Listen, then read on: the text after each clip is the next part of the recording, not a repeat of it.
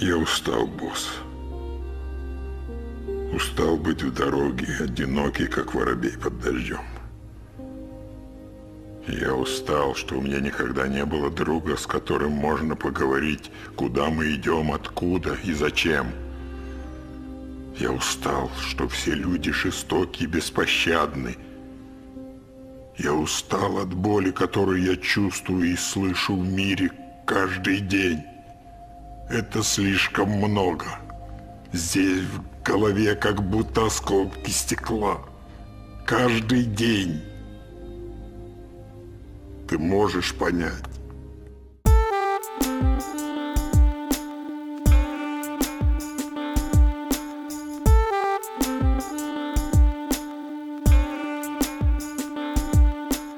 Итак, друзья, всем привет. Это подкаст «Крысиное товарищество», выпуск 22, и мы вас всех приветствуем на нашем еженедельном шоу, где двое молодых ведущих рассказывают интересные всякие истории и иногда рассказывают познавательные факты. И мы поздравляем еще всех женщин с наступающим 8 марта.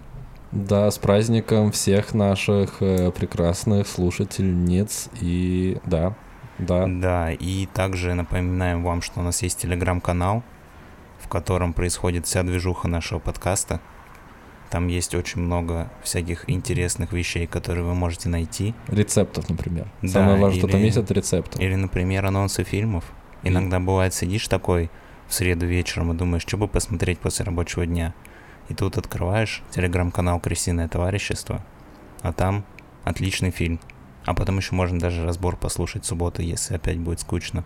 Да, да. Если у вас скучная жизнь, слушайте наш подкаст. Если даже не очень скучная.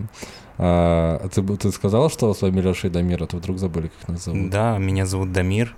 А меня Леша. Поехали. Да, погнали.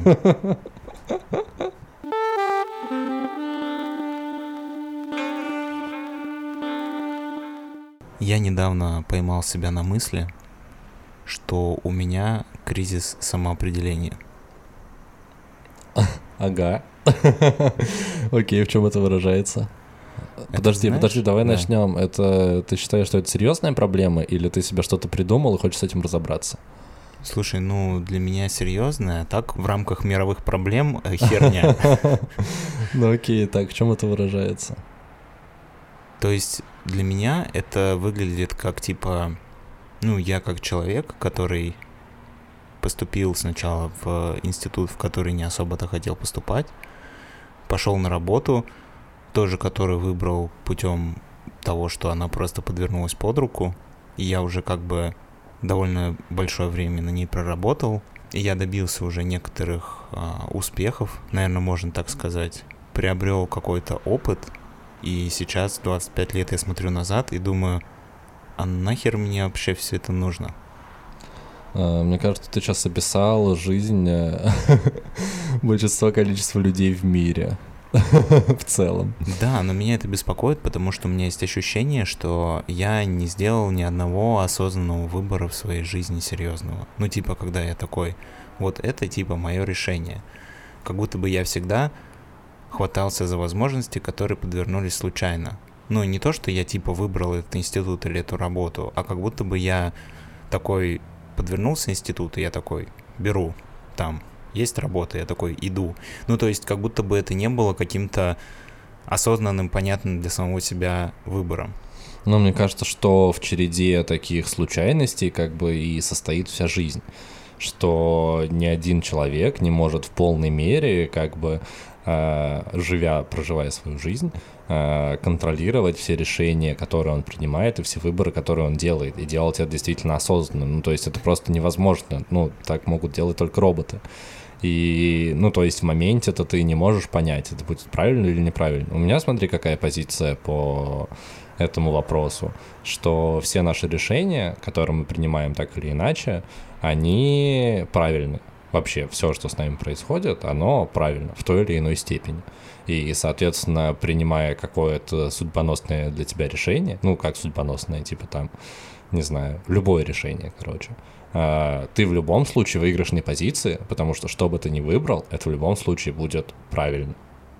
Может быть, в моменте тебе будет казаться, что ты ошибся, что что-то идет не так, но спустя время ты посмотришь на эту ситуацию и поймешь, что это тебе дало что-то большее, и все было сделано правильно. Ну, ты типа, с этой стороны не смотрел? Потому что ты никогда не можешь узнать, как было бы по-другому. Да, да. Ну, то есть мне это помогает как раз от вот таких вот э, загонов и мыслей, про которые ты рассказал потому что понятно, что в любой, ну, любую ситуацию своей жизни ты можешь вспомнить и за нее загнаться, потому что что-то ты там кому-то не сказал, или какое-то дело, которое ты мог сделать, или поступок, который ты мог совершить, ты не совершил, и это тебя может грызть всю жизнь. И мне кажется, что это немножко непродуктивно, и поэтому нет смысла об этом Э, как бы вот так загоняться, а смотреть на все в позитивном ключе. Не, я думаю, ты не до конца понял. Ну, то есть это я уже, как бы то, что я сказал, я раскрываю, это уже, грубо говоря, а, плод моих а, моей рефлексии, да, то, что я сказал. Это не то, что я сижу и рву на себе волосы и думаю, блин, не надо было, надо было сделать по-другому. Типа, ну, не в этом плане, а в том плане, что я сейчас а, вижу, что я иду по тому пути, который ну, который мне не нравится. Я не хотел бы продолжить движение по этому пути, хотя очень легко и про, ну как бы уже есть. Ну, в смысле, а... ты комфортно, в зоне комфорта находишься. Ну да, да, а, ну я понимаю, ну, по моим ощущениям, мне кажется, что я хотел бы другого. Но для этого вот все наработки, ну, ты же в любом случае, ты тратишь время, ты что-то приобретаешь за него. Угу. Ты получаешь некий там стабильный доход, там какую-то комфортные условия. И изменить этот путь резко в другую сторону, он как бы это понесет, э, повлечет за собой некие последствия, и в том числе экономические и всякие другие. И поэтому мне кажется, что если бы я выбрал бы сразу какое-то другое направление, то, ну, мне было бы проще, да, то, что сейчас как будто бы это сложнее сделать, потому что сложнее отказаться от э, какого-то уже наработанного, ну, каких-то, да, ресурсов наработанных, которые ты уже, грубо говоря, добился за это время. Да, я понимаю, о чем ты говоришь, но посмотри на это так, что если ты не принял другое решение в моменте, то, возможно, ты не мог его принять. Не, я с этим согласен. А, Тут а... скорее, ну да, я, наверное, немножко неправильно выразился, что мы как будто бы сейчас уходим в поле, в котором я говорю, блин, надо было сделать все по-другому. Как же все это неправильно? Ну, отчасти такие мысли есть, но я понимаю, что это не имеет никакого смысла, потому что я тогда не мог поступить по-другому, и отмотая сейчас время назад, если я не буду знать все, что будет в будущем, вряд ли я тоже поступлю по-другому. Скорее всего, произошло бы то же самое. Ну да. Тут скорее вопрос в том, что я испытываю вот некий такое ощущение кризиса, и мне сложно а, набраться, наверное, смелости, чтобы эту ситуацию как-то переломить. И из-за этого я страдаю. Ну, а в чем тут э, проблема самоопределения? Ты не можешь найти, чего ты хочешь и чем ну, ты хочешь заниматься? То есть я смотрю просто на себя, грубо говоря, э, перспективно там через 10 лет, если я оставлю все как есть, я понимаю, что это будущее меня не устраивает что я хотел бы заниматься чем-то другим, чем-то более творческим, чем-то более интересным. Ну, то есть мне как будто бы не очень, э, ну, грубо говоря, вот э, ты уже видишь, по сути, что ждет тебя, а, если ты продолжишь этот путь, и тебе не нравится то, что ты потенциально можешь получить. Тебе хочется чего-то другого. Ну, отлично, что у тебя есть это понимание, и почему тогда ты не делаешь что-то для того, чтобы это изменить. Мы, кстати, с тобой достаточно много последнее время говорили об этом, ну, даже начиная там с изоляции, со всего такого, я помню, мы созванивались, обсуждали, и ты говорил, что там есть какие-то варианты, есть мысли, куда это двигать, но почему-то не двинул. Тут, наверное, еще, знаешь, в чем проблема, то, что я не могу совершенно четко сформулировать, чего я хочу. Что типа, если не это, то что? Ну, как у меня нет вот конкретно там, не знаю, хочу мешать бетон на заводе. Или там, не знаю, хочу стать ветеринаром собак. Или там... Ну, ну так такого-то никогда не будет, мне кажется. нет какого-то конкретного понимания, и поэтому ты как будто бы не знаешь, за что взяться. Ну, типа, ты рационально понимаешь, что можно попробовать вот это, вот то, но как будто бы что-то тебе мешает, что-то тебя ограничивает, как будто бы какой-то страх потерять тот комфорт, который у тебя уже есть. Ну, тут решение как бы одно, а именно терять комфорт, который уже есть. Потому что иначе ничего не получится, мне кажется, тут не бывает. Как, как, как пластырь оторвать, по большому счету. Ну, то есть тут именно нужно радикальное, четкое решение, что все, я не могу. Нужно все переделывать и просто начинать пробовать. Ну, как бы это единственное решение, которое я вижу. Ну, либо чудесная случайность.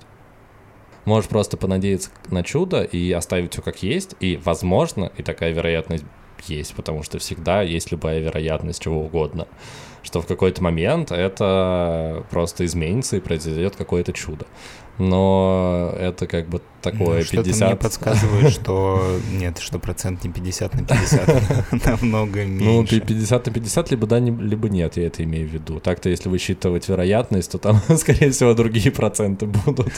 Типа меньше одного, например. Слушай, а ты не пытался для себя сформулировать? Ты говоришь, что-нибудь творческое хочешь. Ну, я-то правильно понимаю, что там ближе к режиссуре, к какому-нибудь самовыражению, к чему-то такому. Ну да, да, что-то, наверное, ближе к этому. Ну, тут просто история, что нужно еще что-то для этого делать. Ну, то есть, соответственно, не остаться на всю жизнь автором там одного короткометражного фильма, а там писать. Ну, то есть тут вопрос именно подхода и стремлений. Просто нужно себя заставлять. И все, просто, как мы говорили в теме про лень, про трудоголизм, просто ставишься жесткие дедлайны, начинаешь этим жить, начинаешь искать контакты, начинаешь искать людей. Ну, то есть у тебя же есть э, там знакомые в тусовке во всей этой съемочной, например. Та же Кира, которая к нам приходила, тот же Антон. Ну, то есть есть возможность и контакты найти людей. Э, там, поспрашивать. Понятно, что в любом случае, когда происходит смена рода деятельности, ты теряешь в деньгах. Ну, то есть никогда ты переходишь там в рамках одной э, специальности. Но на это всегда нужно решиться. И мне кажется, 25 это, ну, понятно, что у тебя еще, тебе не 40, и у тебя нет трех детей и ипотеки. Ну, то есть для тебя сделать вот этот вот шаг намного проще, чем для большинства людей, которые делают эти шаги. И поэтому, мне кажется, тут нужно просто взять и сделать это. Э, вопрос, будешь ли ты после этого счастлив, я не уверен. Э, ну, потому что всегда ты же, опять же, главное воспринимать все в позитивном ключе. И понятно, мы даже вот в прошлом выпуске говорили с Антоном про обратную сторону этой проектной деятельности, что это всегда там какие-то, не знаю, весы, на которых иногда ничего нет, иногда что-то есть, у тебя не хватает времени, ты очень устаешь, но это просто обратная сторона. Ну, мне нечего тебе возразить, потому что, в принципе, все, что ты сказал, как бы все эти мысли у меня и так есть.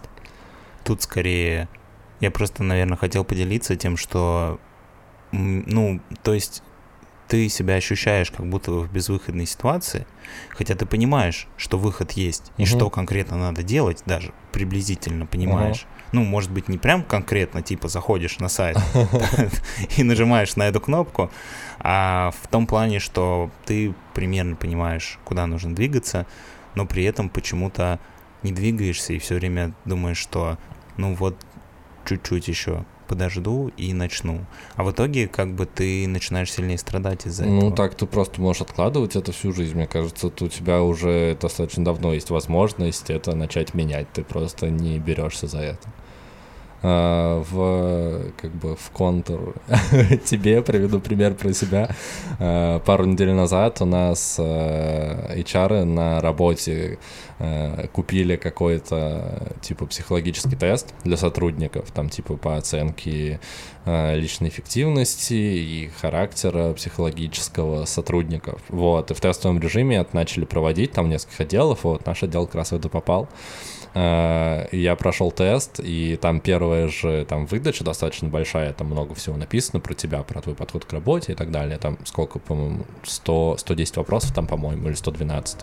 Вот, разных. Ты на них отвечаешь, потом тебе выдают результат. Э, и первая же графа — это уровень гармонии. Вот, э, выдача. У меня уровень гармонии 100%. И я потом говорил с ребятами из э, офиса, и ни у кого нет 100%. И там, и там такое описание, типа, вы идеально на своем месте и ощущаете, что делаете все правильно. Я такой, ну да. А какой, какие проценты примерно были у твоих коллег? Uh, у большинства в районе 50, самый высокий, который рядом со мной есть, это 96 у девочки одной был. Ну так у всех в районе, у кого-то там типа 37, у кого-то 54, ну типа вот так вот плюс-минус. До сотки, ну, из тех, с кем я это обсуждал, до сотки ни у кого не доходил. И я, главное, когда этот тест прошел, я такой, типа, блин, странно. Ну, типа, я думал, что у всех будет плюс-минус так же. А потом тоже начал спрашивать у ребят, и все такие, типа, у меня 36, у меня там 24. Я такой, что? Ты же просто отвечаешь на вопросы по логике, типа, как чувствуешь. А вон у всех все по-разному, я прям очень с этого удивился. Потому что, ну, типа, я не то чтобы особо думал, там тебе приводят всякие разные ситуации, типа, э, ну, как стандартные психологические тесты, типа, вы там приходите на вечеринку, там много незнакомых людей, вы чувствуете себя так-то так-то. Ты отвечаешь, типа, скорее да, скорее нет, да, нет и не знаю. Типа, пять вариантов ответа. И такие таких вот, типа, там, 110 вопросов. Я вообще, типа, не задумываясь, отвечал, и как-то это совпало. Я не знаю как, и я удивлен. Знаешь, еще вот, кстати, в разрезе того, что ты сказал, э, такой момент, что я иногда думаю о том, что, возможно, как бы твои эмоции от той или другой деятельности зависят от твоего отношения к этой деятельности, а не от того, чем ты конкретно занимаешься. Ну да, сто процентов. То есть, возможно, ты можешь поменять как бы подход в своей голове, и не меняя, по сути, ничего, стать более счастливым. Так и есть. Это то, о чем мы говорили в теме про любовь. Тебе нужно просто начать относиться ко всему с, люб... ну, с любовью. Это моя формулировка конкретно. Вот. Ты просто меняешь отношение к тому, чем ты занимаешься. Ну, то есть это к разговору о том, что любой человек в любой ситуации может быть счастлив. Вот. Мне кажется, тут такая фигня просто меняя свое отношение к тому или к той или иной ситуации. Ну, или типа просто убеждая себя. Я не знаю, я просто, правда, до конца не уверен, это самоубеждение, или это какое-то, какая-то договоренность с собой, или это какая-то эмоциональная стабильность, вот. Но как-то... Потому что это самое простое решение. Ну, то есть, э, опять же, к разговору о любви и о которые у нас были, я считаю себя ленивым человеком, и для меня с точки зрения трудозатрат, как бы самое простое — это поменять свое отношение в голове. И понятно, что многие вещи могут там мне не нравиться, меня бесить, меня раздражать. Uh, и как бы что-то менять кардинально, вот как ты говоришь, там пойти на новую работу, начать что-то там еще кардинально менять, это намного сложнее, чем если я просто поменяю свое личное отношение к той или иной ситуации. И какое в итоге тогда правильное решение? Ну, точнее, нет, неправильно. Не какое правильное решение, а какое типа решение лучше для тебя, например? Если ты оказался в такой ситуации, ты бы скорее поменял бы свое отношение внутри, или ты поменял бы внешние обстоятельства? Слушай, я бы смотрел по ситуации. Ну, потому что стандартная история, например, э, с работой. Мне кажется, у всех такое бывает, когда какая-нибудь совсем жесть, ну, типа, очень тяжело, или там какая-то ситуация неприятная там, или какой-то тяжелый момент, который сложно и не только там, э, который сложно эмоционально преодолеть и ты начинаешь потихоньку выгорать, ты просто такой выходишь покурить и такой, все, завтра пишу, короче, на увольнение заявление, все, не могу, надоело. Uh, ну, типа, стандарт такой бывает, мне кажется, у всех раз, там, не знаю, в три месяца, в полгода, в год. Ну, то есть бывают такие ситуации, но если ты эту ситуацию умеешь проживать, uh, то потом ты такой, ну, да, психанул, типа. И все, и тебя отпускает. Э, но это в моменте. Я просто очень люблю свою работу и то, чем я занимаюсь. Я думаю, отношение может быть другое, если тебе кардинально не нравится, что ты делаешь, и ты работу воспринимаешь как бремя, которое тебе приходится вот тянуть. А как ты думаешь, есть ли какие-то ситуации, когда ты не можешь решить проблему, извинив свое отношение к этой проблеме? Ну, то есть, может ли быть объективно, например, плохая работа? Ну, то есть, не то, что нормальная работа, которая тебе не нравится, и ты меняешь свое отношение, как мы уже обсудили, а когда действительно дерьмовая работа. Ну, я не знаю. Ну, там... я, я думаю, может быть просто работа, которая тебе не подходит. Я не считаю, что есть не, ну, плохая допустим, работа. если ты работаешь на стройке, и тебе на 3-4 месяца задерживают зарплату, наверное, изменив свое отношение к этой работе, больше денег у тебя не станет. Ну, это правда, но это уже немножко другая проблема.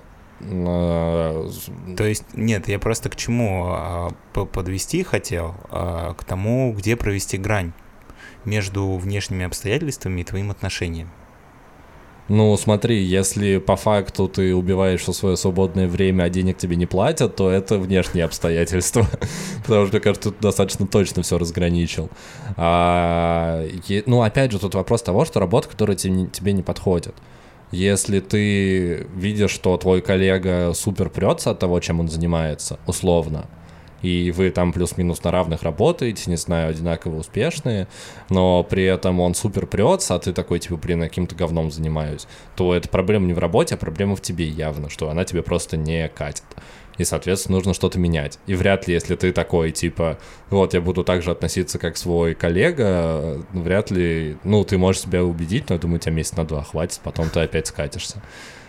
Короче, если вокруг нет людей, которые прутся от того, что происходит, то, скорее всего, проблема в работе.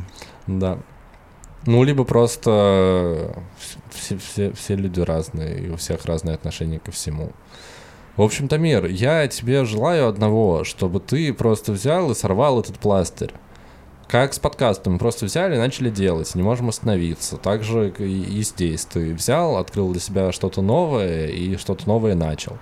Да, возможно, будет тяжко какое-то первое время, ну, типа, там, по деньгам, понятно, потому что новая сфера, но, типа, если тебя, тебе надоело, то, типа, это, давай, короче, двигайся по жизни ровно. И удачи тебе. И кризиса самоопределения у тебя нет, Дамир, ты очень высокопарно это назвал, тебе просто Да, надоела что- твоя работа. А что такое кризис самоопределения? Это как показано в фильме, который мы или уже обсудили, или будем обсуждать в следующей теме. Я не знаю, как там будет на Ты монтаже. считаешь, что это кризис самоопределения? Ну, когда ты не можешь принять себя. Мне кажется, у тебя с принятием себя все окей. Я думаю, тебе просто надоела работа, но тебе приятно находиться в зоне комфорта. Вот описание твоей Я проблемы. думаю, что кризис самоопределения это как раз про внешнее, а не про внутреннее. Это кризис... Подожди, самоопределение. Когда ты не можешь определить себя, когда ты не можешь найти место в обществе, когда ты не можешь... Там это все связано, например, с синдромом, э, как он называется, синдром самозванца.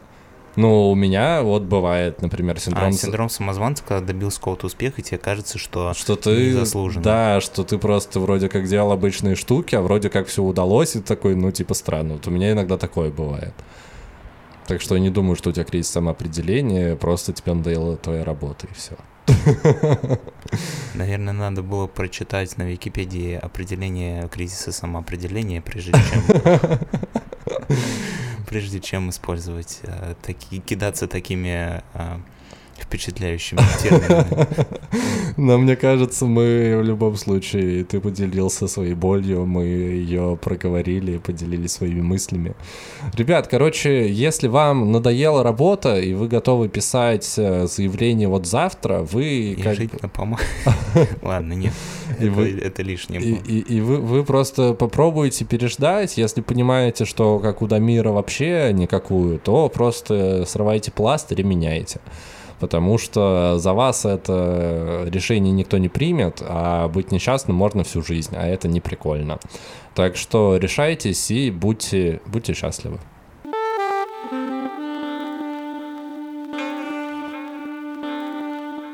Итак, друзья, сегодня мы обсуждаем очень интересный и необычный фильм «Человек-швейцарский нож». С Данилом Рэдклиффом. Да, фильм 2016 года. Он был снят в странах США и Швеция, а не Швейцария, как можно было бы подумать. Но да, нет. швейцарский же нож. А, США и Швеция. Еще А, интересно, что он на фестивале Санденс получил какую-то премию в году, в котором вышел, либо за лучшую режиссуру, либо за лучший сценарий, я не помню. Да, у фильма два режиссера и сценариста, ну, два автора, как у нашего подкаста. И их зовут обоих Дэниел, и еще Дэниел Рэдклифф там играет, так Слушай, что... ну, если верить кинопоиску, то одного зовут Дэниел Шайнерт, а второго зовут Дэн Кван. Я уж не знаю. Я а, когда смотрел на Википедии, и в, и в титрах тоже они оба Дэниелы. И там даже, когда фильм начинается, а, там написано типа «By Daniels». Типа Мгм. два, два, два Дэниела, и еще Дэниел Рэк, там три Дэниела, короче. Вот, Дэниел в Кубе. Да, а в главных ролях Пол Дано или Дана, не знаешь правильно? Нет. Вот, а, в общем, Пол Дана в роли Хэнка и Дэниел Редклифф в роли Мэнни. Мэнни топ вообще, Дэниел Редклифф крутой. Дэниел Редклифф — это Гарри Поттер, если кто не понял. А, да, еще а, фи, а, жанр фильма, заявленный на кинопоиске, это фэнтези, драма и комедия. Но когда ты смотришь фильм, довольно сложно определить, что же все-таки за жанр. Что происходит, вообще очень сложно оби- а, объяснить, когда ты смотришь этот фильм. Да, я думаю, в двух словах расскажем фабулу, чтобы вам было интересно включить этот фильм и посмотреть. Если вас еще не вдохновил анонс, который вы прочитали в среду в нашем телеграм-канале. Угу. А, фильм начинается с того, что молодой человек застрял на необитаемом острове и собирается покончить с собой. И вдруг он видит, что на море вынесло, На берег. на берег вынесло человеческое тело, вот, и он бежит в надежде, что наконец-то появился человек, который хоть сможет кто-то сгладить живой. его одиночество, но оказывается, что это тело — это труп, вот, и он начинает пердеть. Да. А потом наш герой, сев на пердящий труп, на воздушной тяге из него уплывает с острова. И дальше их ждут невероятные необычные приключения. Да, по э, оп- описанию на Википедии оно и на кинопоиске оно примерно такое же, и может показаться, что это э, какая-то ужасная безвкусица, трэш и так далее. Но я хочу сказать, я с опаской на самом деле начинал смотреть этот фильм, потому что ты, ты, ты как бы его выбирал, ты его посоветовал, ты его уже смотрел, и вот к подкасту его посмотрел второй раз. Э, Ты меня предупреждал, что он типа вроде как глубже, интереснее, чем кажется на первый взгляд. Э, И у меня до сих пор очень смешанные впечатления от этого фильма. Я, потому что он, он по своей идее просто безумный, наверное, один из самых безумных фильмов, которые я смотрел. И и ты просто, когда фильм заканчивается, ты весь фильм не понимаешь вообще, что происходит. Ну, типа, как вообще люди такое придумали. Он, он безумен по своей задумке и по исполнению, и потому что происходит вообще в нем какая-то не- невероятная фигня. Он очень смешной и вроде как даже интересный. И там есть драма, несмотря на все вот эти вот э, смешные моменты. Э, и когда заканчиваешь смотреть фильм, я вот до сих пор пребываю в ощущении, что я не понимаю, этот фильм, он гениальный, или он безвкусный, или что это вообще было. И очень сложно его как-то охарактеризовать. Э, Ты смотрел фильм второй раз, поделись немножко своими, своими чувствами. Слушай, если честно, мне а, фильм а, действительно это один из тех немногих фильмов, который прям а, очень необычное впечатление оставляет. То есть я когда смотрел его первый раз, я тоже такой думаю, блин, что происходит? Какой-то пердящий труп, какая-то сортирная комедия, непонятно. Ну, при том, что там есть смешные шутки, но они такие прям на грани фола. И потом, когда ты в какой-то момент понимаешь, что на самом деле фильм намного глубже, он рассказывает про такие очень, наверное, близкие для некоторых людей темы. Ну, Ну, типа про очень- принятие себя, про... да, и тебя просто разрывает, э, твой шаблон рвется от того, что ты только что смотрел, как бы, и смеялся над э, пердящим трупом, у которого встает член, и его используют в качестве компаса, а потом ты просто понимаешь всю вот эту вот э, трагизм и всю боль героя, которая раскрывается в какой-то момент в фильме, и у тебя от этих ощущений, как бы, ну, просто рвется твой шаблон, ты не понимаешь, типа, что, что какие эмоции ты должен испытывать. Да, это очень странно, потому что действительно очень э, такую серьезную и э, как это сказать, глубокую историю э, и личную драму главного героя раскрывают вот таким вот нетипичным неуместным во многом методом, но как бы это ни было странно, это работает, и ты действительно проникаешься и главными героями, и их проблемами, и, ну, то есть, это очень странно. Просто очень странное чувство. На самом деле, мне такие фильмы нравятся, потому что, ну, я вообще не очень люблю такой юмор, но если в фильме при этом есть какая-то действительно мысль и глубина, то эта форма э, рассказа истории, она имеет право на существование, и, в принципе, это круто. Как вот, знаешь, может из, еще из таких примеров привести, например, фильм, а, почти все фильмы Эдгара Райта, где, казалось бы, какая-то странная, глупая история, которая, ну, не имеет никакого отношения к реальности, и как бы, ну, такой а, местами кажется, что это какой-то трэш, но при этом а, в процессе раскрывается какая-то очень глубокая мысль, которая была заложена в этот фильм. Ну, это прикольно, и это дополнительно. Ты не смотрел «Кролик Джоджо»? Например, мне кажется, у Вайтити примерно такой же Слушай, метод. я через... смотрел «Кролика Джоджо», но, понимаешь, он не оставляет впечатления какого-то трэш-фильма в начале. Ну, то есть тебе не кажется, что Да это ладно. какой-то абсурд? Да ладно, а когда этот детский лагерь Гитлер-Югента и, ну, типа, нет такого ощущения? И Ну- появляется Гитлер, который воображаемый друг главного героя, мальчика Не, маленького. ну, наверное, да, наверное, такое есть, но тут разница в том, что это первый элемент. Типа весь фильм не построен на абсурде, если мы говорим про кролика Джоджо именно.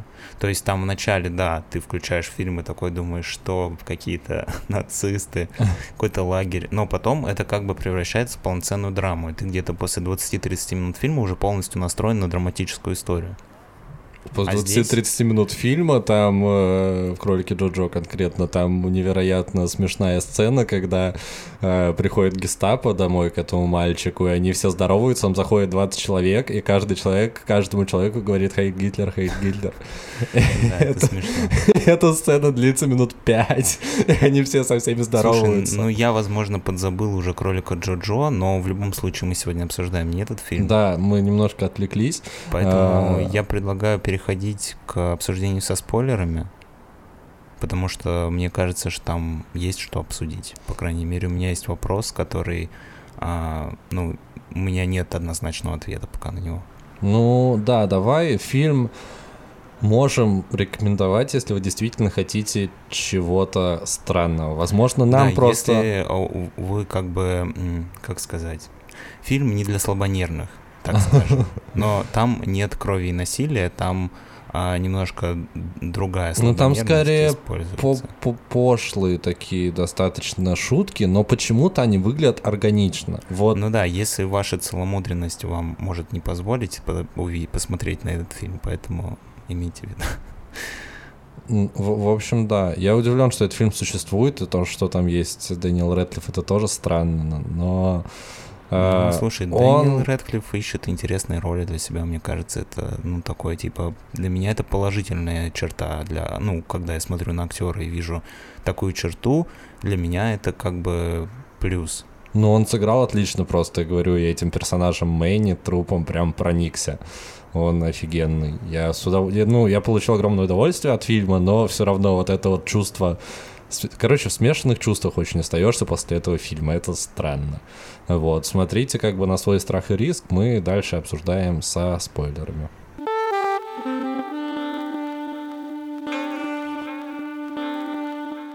Смотри, ты когда смотрел фильм, а, у тебя появилась какая-то мысль о том, а, что, ну, все-таки какая была основная главная мысль? Ну, понятно, что фильм о человеке, который, а, грубо говоря, ну вот с большим количеством проблем, и ему сложно настраивать социальные контакты, но именно в чем было высказывание фильма, как ты для себя сформулировал?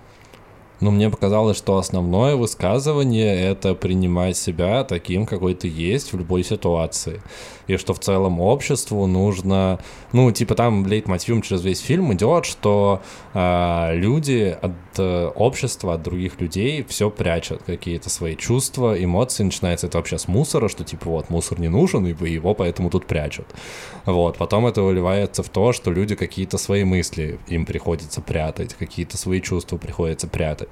И, соответственно, главный герой к концу э, у него получается это в себе побороть, и он приходит к тому, что ну, принимает себя и принимает себя в этом обществе таким, какой он есть. Как бы там все, мне кажется, достаточно очевидно.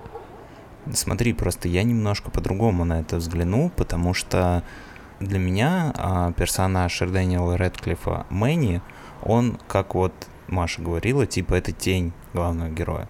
Мгм. Это его вот типа Ну, да. внутренние вот эти подавленные желания, и какие-то такие искренние, казалось бы, вопросы, которые он сам себе задает изнутри. Он про- проживает довольно большой опыт с этим, с Мэнни. С трупом.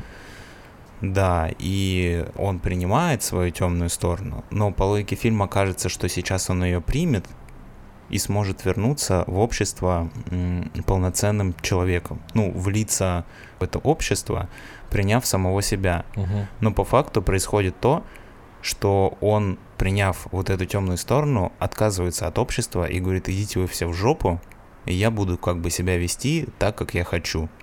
Ну, как будто бы фильм постулирует мысль, что если ты странный, если ты фрик, если у тебя какие-то непохожие на всех остальных есть э, внутренние черты, не нужно как бы этого стесняться, а общество, которое требует от тебя какого-то, ну, в общем, поведения, которое оно от тебя хочет, что оно должно пойти нахер.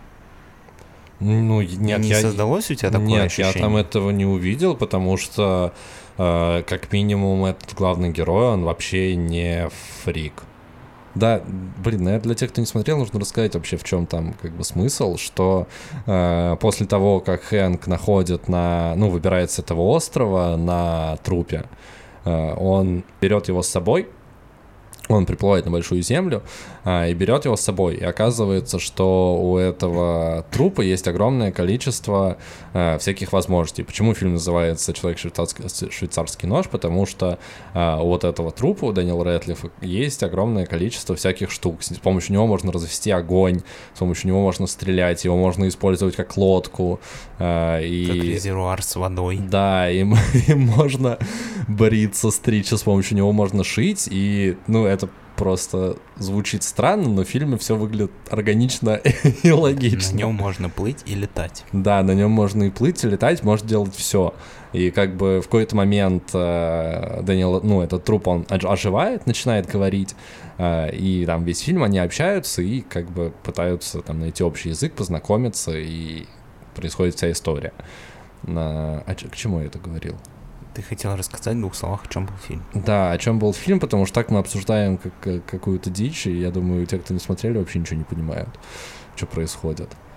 Ну, короче, он, э, грубо говоря, вот этого Мэни, трупа, он его учит э, жизни. Он да, ему да, говорит, да, да, что да. вот эта девочка на фотографии в его телефоне, это его, грубо говоря, знакомая, что это телефон Мэни, а, Хэнк говорит Мэнни о том, что телефон Хэнка, он на самом деле принадлежит Мэнни. Давай мы не будем И что если он ну, я сюжет тебе рассказываю. А. Что, ты же хотел сюжет рассказать. Нет, ну что ты нам он нужно весь сюжет рассказывать. Ну, смотри, там важно просто, что Хорошо. он с помощью вот этого вот образа девушки, что если он ее вспомнит, то он сможет вспомнить себя, потому что Мэнни ничего не помнит. Да, он просто знает, что он труп. Да, он как и... ребенок с чистым с, с, И Хэнк начинает разыгрывать для него сценки из своей, грубо говоря, жизни, там, где он едет в автобусе, встречает эту девушку и прочее, и прочее, чтобы таким образом вернуть память Мэнни.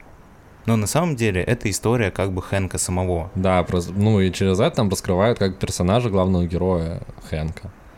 Да, и, соответственно, в финале все люди, ну, не все люди, а как бы вот эти журналисты, полицейские, вот эта девушка с ее мужем и ребенком, отец. его отец, они видят все эти халабуды, которые он построил в лесу, там, угу. а, как он эти автобусы там из палок и листьев строил, что-то еще, и вообще всю эту ситуацию, что, грубо говоря, человек жил в лесу, обезумевший с трупом, и какие-то там устраивал сценки. Ну, мне кажется, что после этого они не могут его принять хотя они видели, что труп живой и что он может на пердильной тяге плыть по воде. Но, скорее всего, мне кажется, они это забудут, и как бы а Хэнк останется все равно изгоем. Возвращаясь к нашему разговору.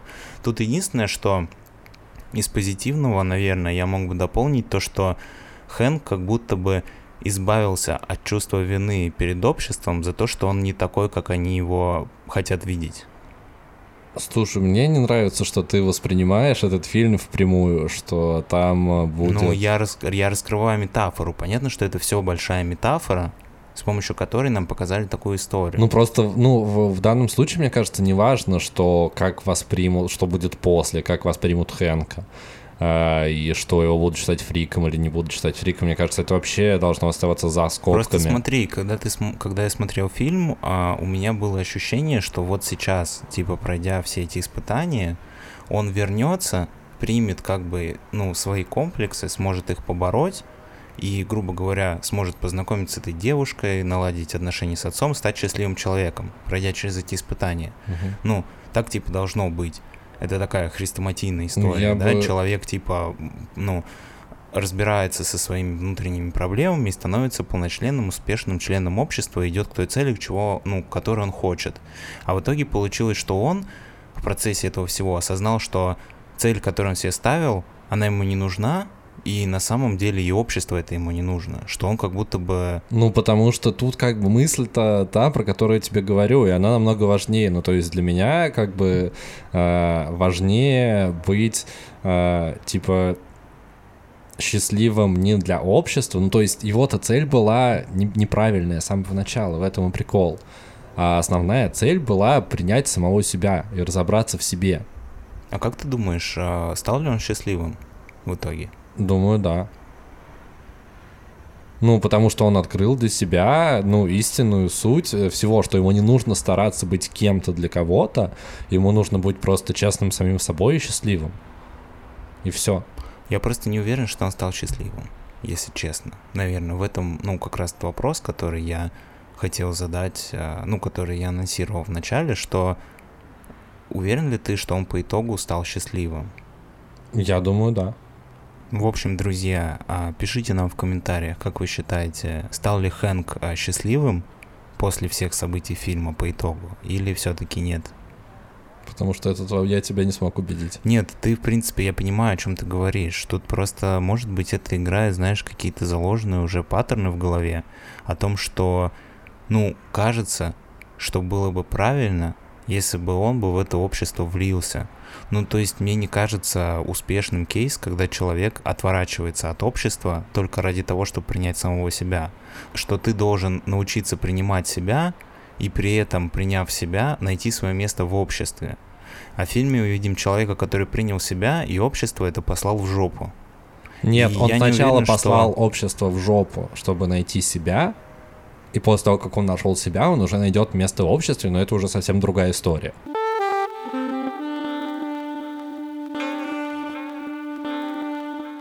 Я тут, кстати, а, нашел а, песню, которая максимально характеризует твой подход к жизни. Мой? Да, Это Мак Корж? нет. Жить в кайф. Она звучит так. Думай позитивно. Стакан всегда наполовину полон всегда. Главное, не, думай, думай, что в стакане, думай, что в стакане вода. Да, Кровосток топ. про тебя. Ну нет, в этой песне там еще много всего есть. Но эта строчка, мне кажется, прям про твой подход к жизни. Возможно. Я помню, ты как-то сказал очень крутую фразу, которая ко мне привязалась. А, Это было, кстати, в один из твоих кризисных периодов жизни. Мы с тобой сидели, ты был уже очень пьяный. И ты сказал, почему жизнь не похожа на песни Макса Коржа. Почему Макс Корж э, поет об этом, и ты этим вдохновляешься и проникаешься всей этой атмосферой и всеми этими ситуациями, а потом сталкиваешься с жизнью, и все не так. И поэтому я теперь с, того момента я часто говорю, когда человек э, делится какими-то своими проблемами, я говорю, ну, блин, жизнь не как песни Мар- Макса Коржа. Она немножко сложнее. Есть такое.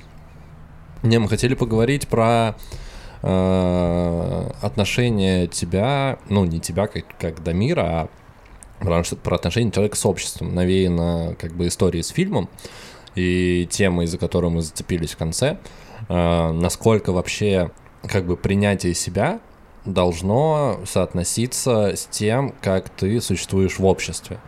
Э, Ты привел хороший пример, что да, ты можешь на 100% принять себя, но при этом, приняв себя, ты можешь перестать нормально контактировать с обществом.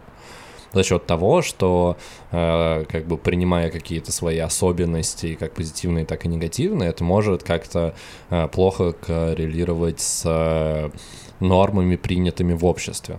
Ну, например, ты можешь принять себя и стать конченным мерзавцем, который ради своих эгоистичных целей готов пойти на все, потому что он принял себя, например.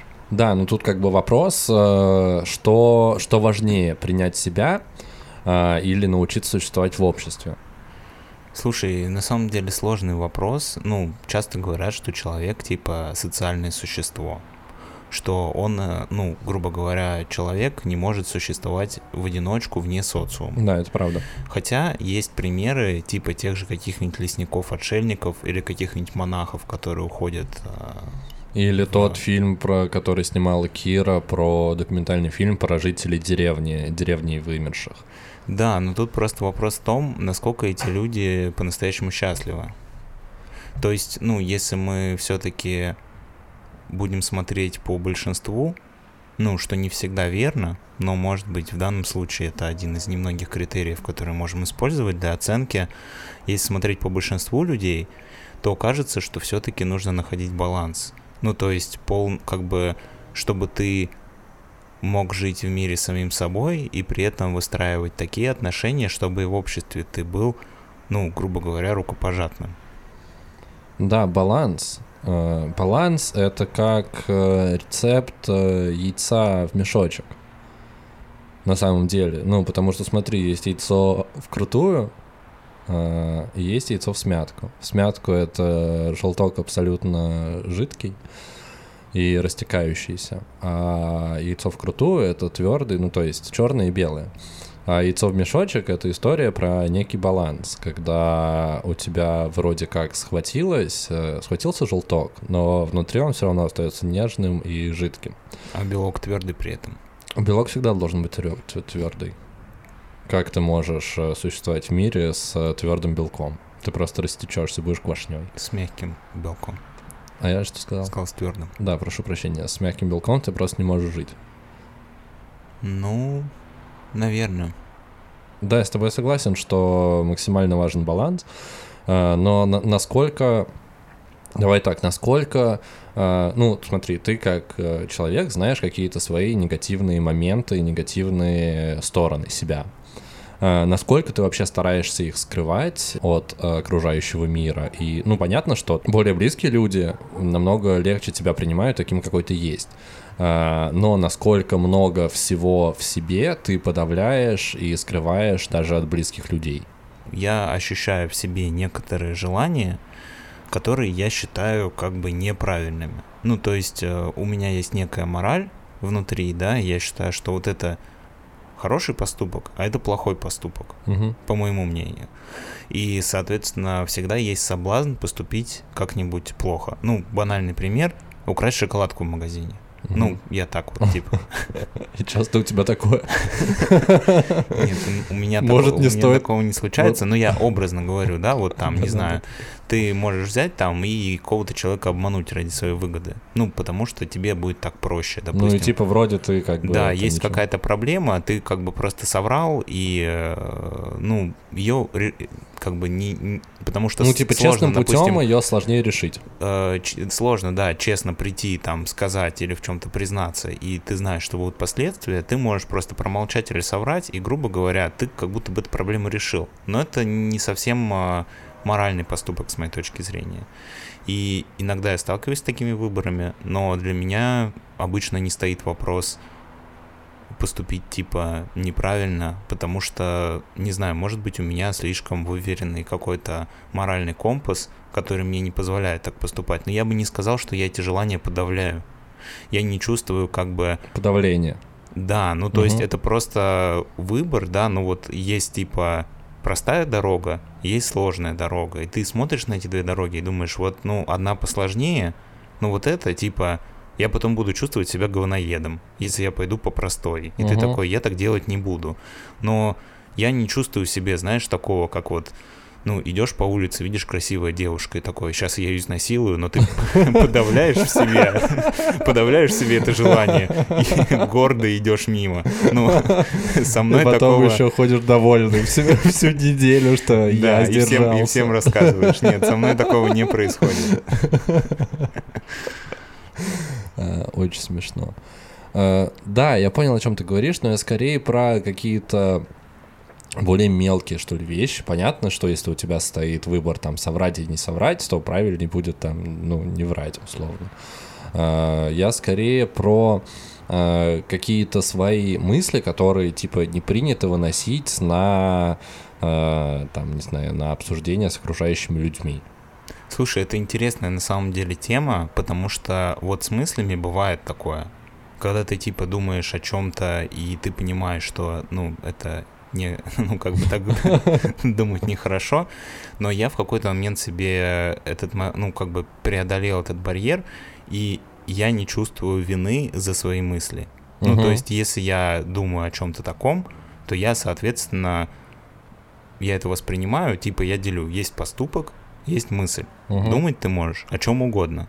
Ну, как бы, потому что пока ты не притворяешь эти мысли, типа, в дела, к тебе не может быть претензий. А в плане того, что поделиться с кем-то, я не могу сказать, что мне прям очень хочется такими мыслями с кем-то делиться, но иногда бывает, когда ты встречаешь какого-то человека, да, с которым ты можешь а, обсудить какие-то вопросы, да, которые ты бы не стал бы обсуждать. Ну, в принципе, угу. да, что ты имеешь высокий риск а, получить какую-то негативную обратную реакцию. Ну, зависит от человека, понятно, и от вашей коммуникации. Ну да, да, но и, и у меня нет такого, что вот у меня есть какие-то мысли, знаешь, они мне не дают покоя, мне хочется с кем-то их обсудить, но все, как я понимаю, что, там, не знаю, все отвернутся от меня. Блин, услышав я такое. знаешь, что за собой заметил э, не так давно, э, как раз к вот этому разговору про то, что делиться э, какими-то странными мыслями или там, ну, типа, иногда бывает просто приходит тупая шутка, вот, и ты ее не рассказываешь, потому что, типа, никто не поймет, условно. И я какое-то время назад за собой заметил, э, что с людьми, с которыми я не могу максимально открыто и комфортно для себя общаться, я с ними просто не общаюсь. Вот даже тупо там где-нибудь э, на работе, там в курилке или там на кухне, когда я обедаю, часто бывает, что если со мной находятся люди, которые, ну, типа, не близкие, а там больше знакомые, с которыми там привет, пока, я просто сижу молча. Uh, и, ну, вот это вот small talk я обычно в последнее время не веду вообще. Ну, то есть я просто как-то получилось окружить себя людьми, с которыми я могу быть условно собой и общаться так, как я привык общаться там с тобой, с семьей, с друзьями, со всеми.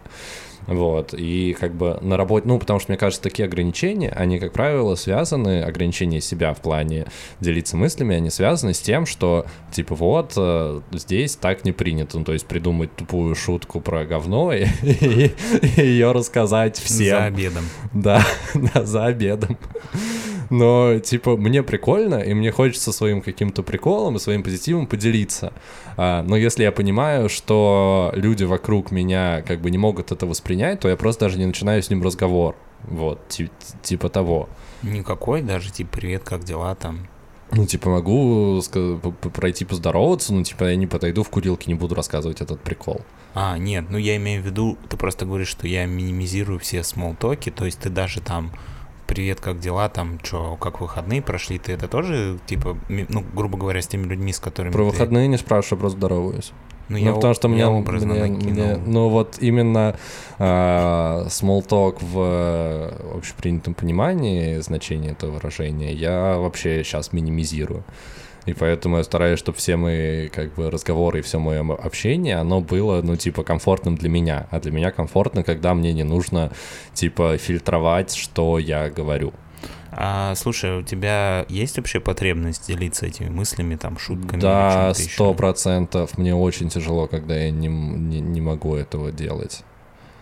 У меня вообще максимально, ну, то есть даже вот был период, когда я только вышел там и первый, ну, типа на первое место работы выходишь, ты еще никого особо не знаешь и первый там условно месяц или там два, пока ты со всеми знакомишься, там притираешься, тебе тяжело. И мне прям было супер тяжко всегда, потому что, ну, типа, еще вы не настолько друг друга знаете, чтобы ты мог как бы э, быть абсолютно спокойно открытым и чувствовать себя комфортно. И я эту ситуацию решал таким образом, что я выходил на перекур и звонил кому-то и общался, потому что у меня действительно э, эта потребность, она просто огромная. Слушай, мне кажется, тут еще, ну, опять же, мы с тобой отталкиваемся от собственного опыта, у меня почему-то есть ощущение, ну, поскольку мы с тобой довольно давно общаемся и обсуждаем там практически любые темы, у меня есть ощущение, что у нас с тобой, ну, по моим меркам, нет каких-то таких мыслей, знаешь, типа про... Ну, мы не думаем о том, типа, как мы будем насиловать детей, например. Ну, перед сном. Ну, я имею в виду, нет таких мыслей, которые бы переходили прям за грань разумного. Хотя у некоторых людей, я думаю, такие мысли есть.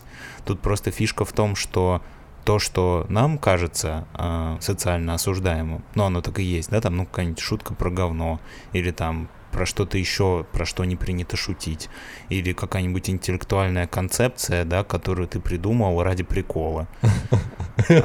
Ну, Очень крутая формулировка, у меня куча У меня просто, да, тоже такое бывает. И ты такой, блин, такая клевая типа история, но ты понимаешь, что если кому-то будешь рассказывать, ну, человеку, который тебе не близок по духу, так скажем. Он такой, блядь, что ты несешь? Какой-то просто э, конченый человек.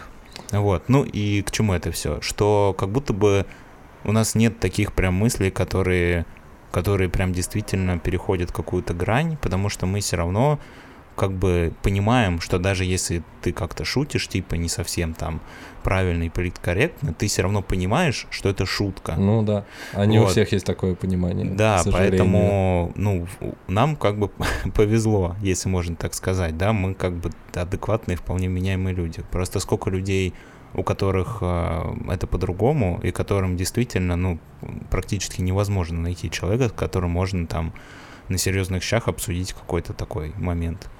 Я, я хочу сказать, что это очень, на самом деле, тяжелая работа по выстраиванию собственного образа в глазах окружающих людей.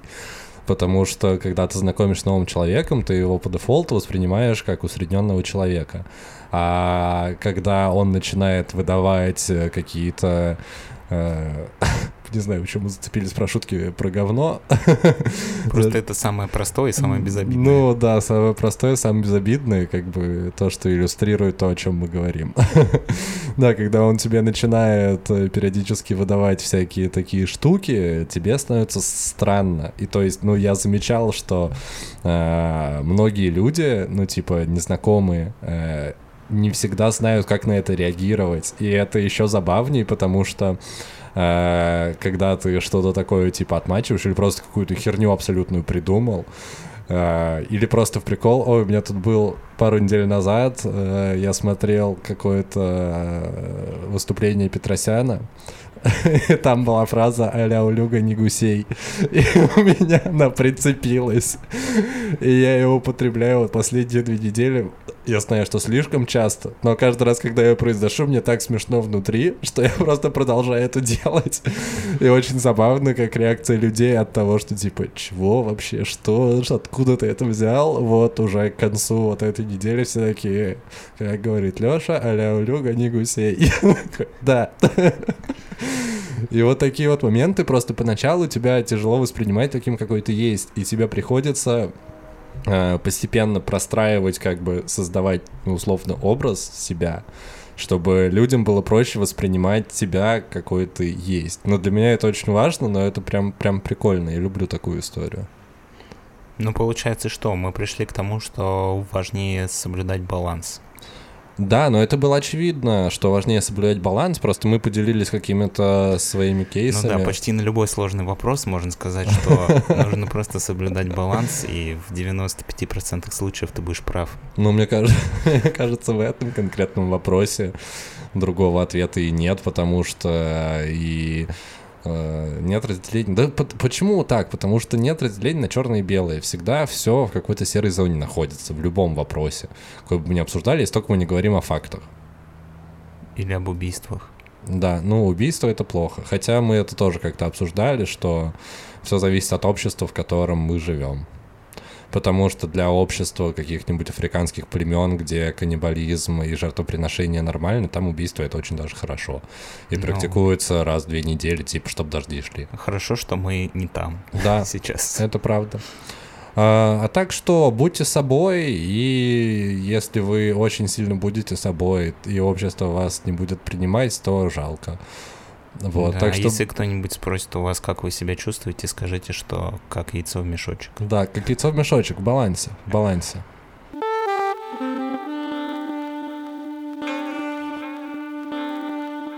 Друзья, вы слушали 22 выпуск подкаста «Крысиное товарищество». У нас получилось достаточно психологический, как бы это странно не казалось, подкаст – где мы обсуждали всякие психологические вопросы, всякие кризисы. И, возможно, иногда мы были не точны в формулировках, но я думаю, может быть, кому-то такой формат поможет прийти к каким-то правильным решениям в своей жизни. Да, будем надеяться. Да, и не забывайте подписываться на наш телеграм-канал. Как вы знаете, там много всего интересного. И также напоминаем вам, что помимо телеграм-канала у нас есть YouTube канал, где тоже можно ставить лайки и писать комментарии. И группа ВКонтакте. И группа ВКонтакте и всякие другие площадки. Короче, мне кажется, что на каждой площадке можно что-то написать или поставить какую-то оценку. Короче, если вы еще не сделали этого, сделайте. И делайте что... это в каждом выпуске. Ну слушай, просто если ты слушаешь на Apple подкастах, то там только один раз можно поставить оценку. Там надо посмотреть, может быть, там можно каждому. Я просто не пользуюсь Apple подкастами. Нет, там, там подкасту можно поставить оценку. А. Mm. Ну, в любом случае, там 8 оценок, а слушателей у нас явно больше 8. Хорошо, Поэтому, но не бы... все пользуются Apple, не у всех iPhone. Короче, ну, кстати, суть. вот если у вас iPhone, и вы слушаете на другой площадке, зайдите, пожалуйста, в Apple подкасты, поставьте оценку, потому что, насколько мы понимаем, это влияет на выдачу подкаста. Вам как бы это ничего не стоит, а какой-то Для несчастный человек, это... да, сможет найти прекрасный контент и чувствовать себя более счастливым. Да, это правда. Ну и для нас тоже будет приятно, чего что-то да, только ставьте только хорошие оценки. Плохие мы будем удалять. Мы такие. Там, кстати, по-моему, нельзя удалять. Ну, короче, меньше четверки не ставьте. Лучше пять. Хорошо, да, мы наклянчили себе э, немножко позитивных эмоций. А, давайте, пока-пока, хороших выходных и услышимся через неделю. Да, всем пока. С вами был Леша Дамир, кстати, если вы забыли, как нас зовут к 22 выпуску. Вот, мы Леша и Дамир из Нау Касино. Две маленькие крысы, да. Я большая крыса.